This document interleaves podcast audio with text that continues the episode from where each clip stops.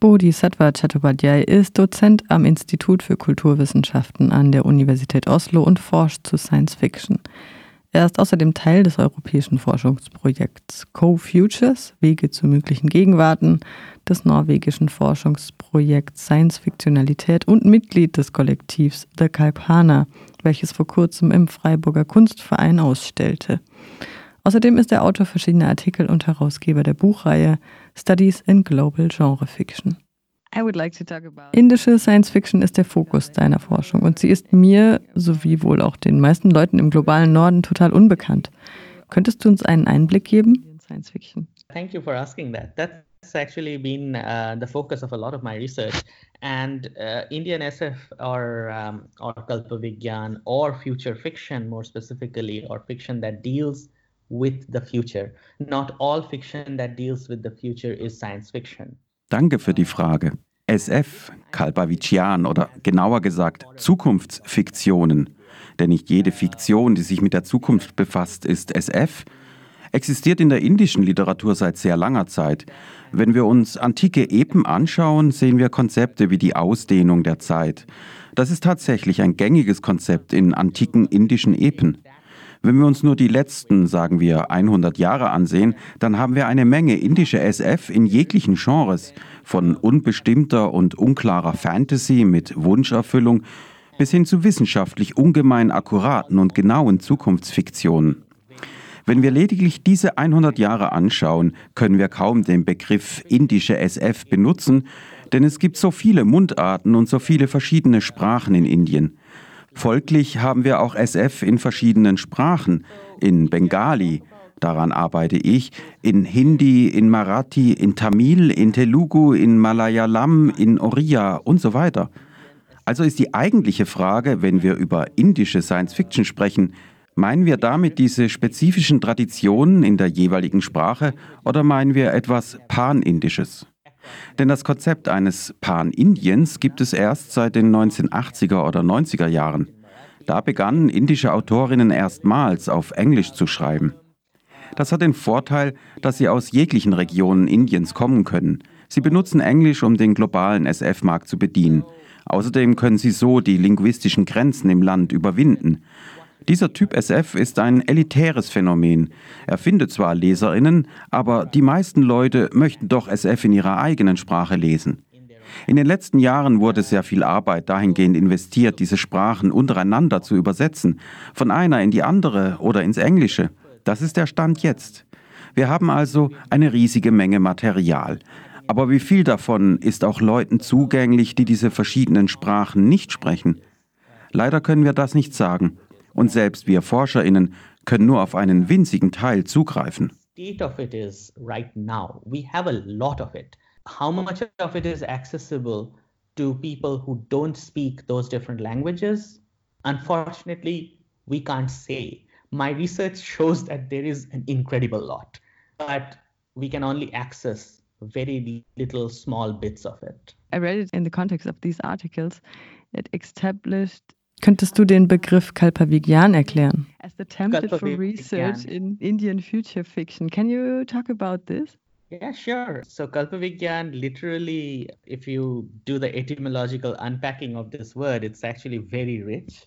So Gyan means knowledge of all kinds. Sicher gern. Wenn du dieses Wort etymologisch entpackst, siehst du, wie reich es ist. Gyan heißt Wissen aller Art. Vichian ist eine spezialisierte Form des Wissens, welche sich auf die materielle Welt bezieht. Es ist der Diminutiv von Wissen. Kalpa auf der anderen Seite ist eine Zeiteinheit, und zwar die größte, die wir überhaupt in der hinduistischen, buddhistischen Kosmologie haben. Kalpavichian also bezieht sich mehr oder weniger wörtlich auf den Wissenswandel im Laufe der Zeit. Es ist ein hochkomplexes Wort dafür, was wir im englischsprachigen Raum normalerweise Science Fiction nennen würden. Aber Kalbavician enthält viel mehr. Es ist umfassender, denn es beinhaltet auch Science Fantasy, Horror, Übernatürliches oder Unheimliches. Would normally call science fiction in the yeah, Anglophone world, but Kalpavigyan is a richer word and it also is a more expansive word than just science fiction because it would also include science fantasy, it would also include horror or supernatural or uncanny. Ich würde gerne über Geoengineering sprechen. Wenn ich das höre, muss ich immer an die Zeichentrickserie Futurama denken und wie sie darin versuchen, mit immer größer werdenden Eiswürfeln die Erwärmung der Meere aufzuhalten. Ohne nennenswerten Erfolg, versteht sich. Auf der Website von Kalpana Kollektiv las ich, dass Zukunftsfiktionen und Science Fiction dabei helfen können, nachhaltige Zukunftsmodelle zu entwerfen. Im Fall von Futurama können wir unmöglich von Nachhaltigkeit sprechen, aber welche Rolle spielt Wissenschaft an sich bei der Verlangsamung der Erderwärmung und beim Entwerfen einer besseren Zukunft?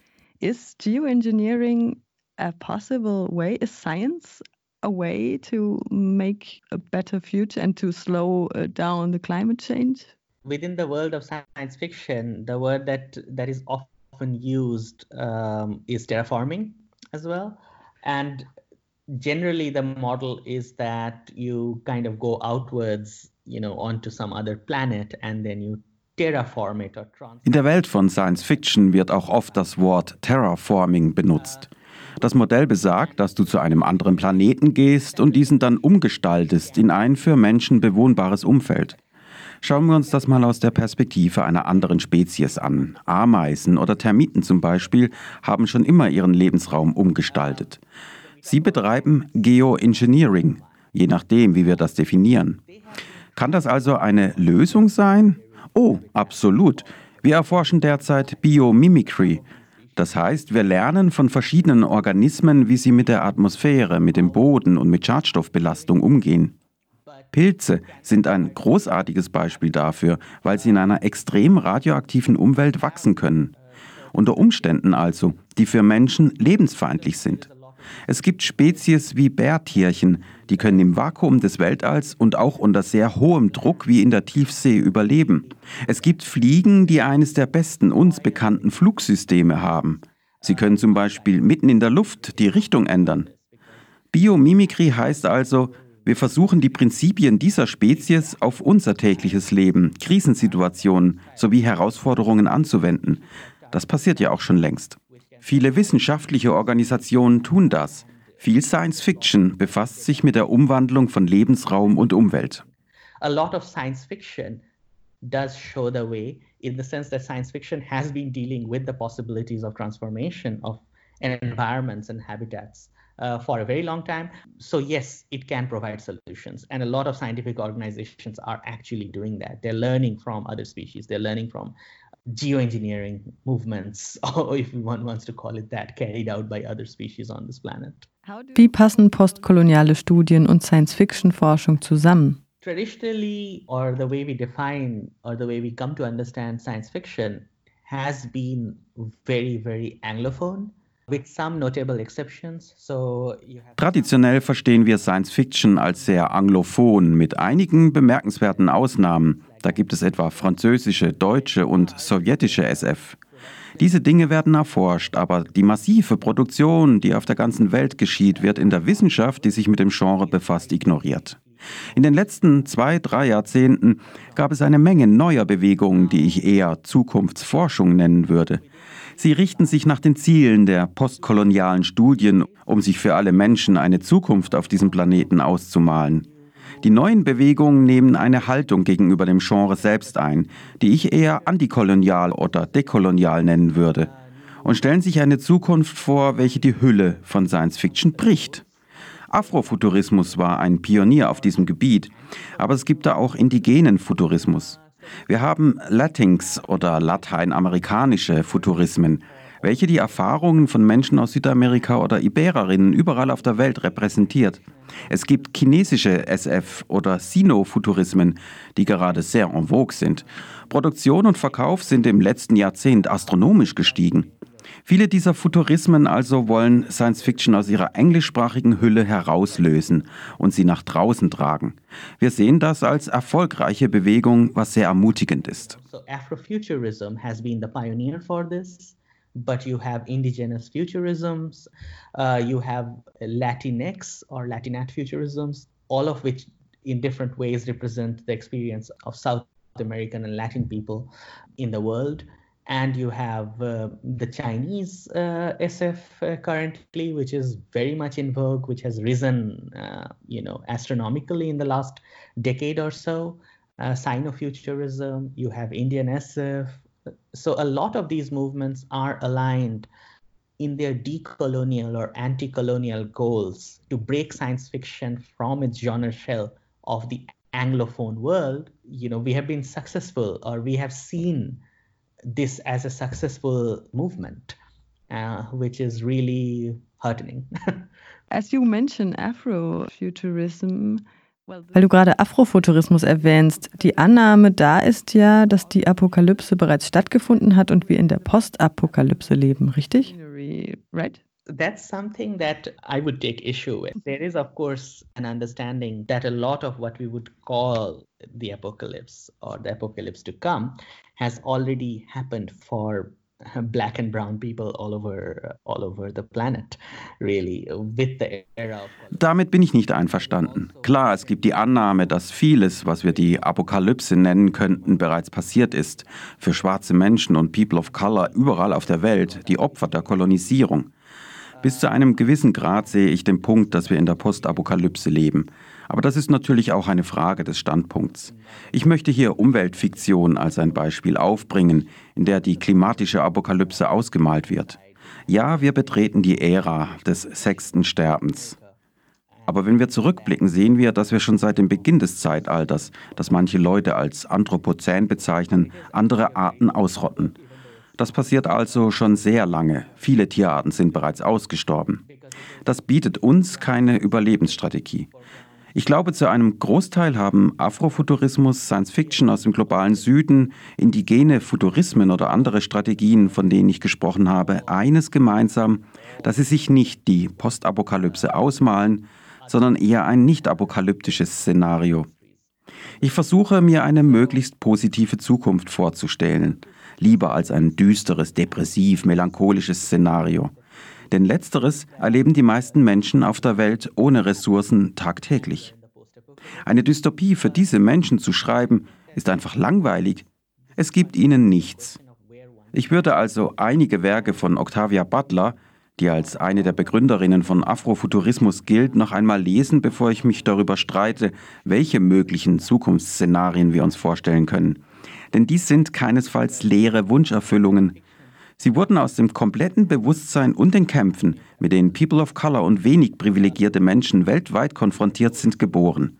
Und davon ausgehend haben sie sich etwas ganz anderes ausgedacht. It doesn't offer anything. It's everyday reality. So what do you do? So one way would be to imagine something else. You know Octavia Butler, who is often cited as one of the the founder figures for Afrofuturism, I would read some of their works more closely to argue what kind of possible futures we can imagine because these are not empty wish fulfillment. They are born out of a complete awareness of the struggles and the violence that that people of color and uh, disadvantaged people around the world face and then imagining something else Ich habe mir die Ausstellung in Desert Times vom Kalpana Kollektiv hier in Freiburg angesehen. Warum suchen wir neue Welten in der Science Fiction, zum Beispiel in Dune, dem Film von David Lynch, basierend auf den Büchern von Frank Herbert und rasen dabei auf unsere eigene Wüste zu? Ist das ein Paradox oder geht es vielmehr Hand in Hand? Dune is kind of interesting because Dune is playing out very much with the desert fantasy, right? It is playing out the whole notion of spice, you know, and the spice must flow and and spice trade and so on. Is actually oil is actually Middle East. There's a lot of geopolitics that is wrapped into that shell of a series. Are we heading towards the Dune universe? Ein klassisches Beispiel. Dune ist in seiner Umsetzung von Wüstenfantasien ganz interessant.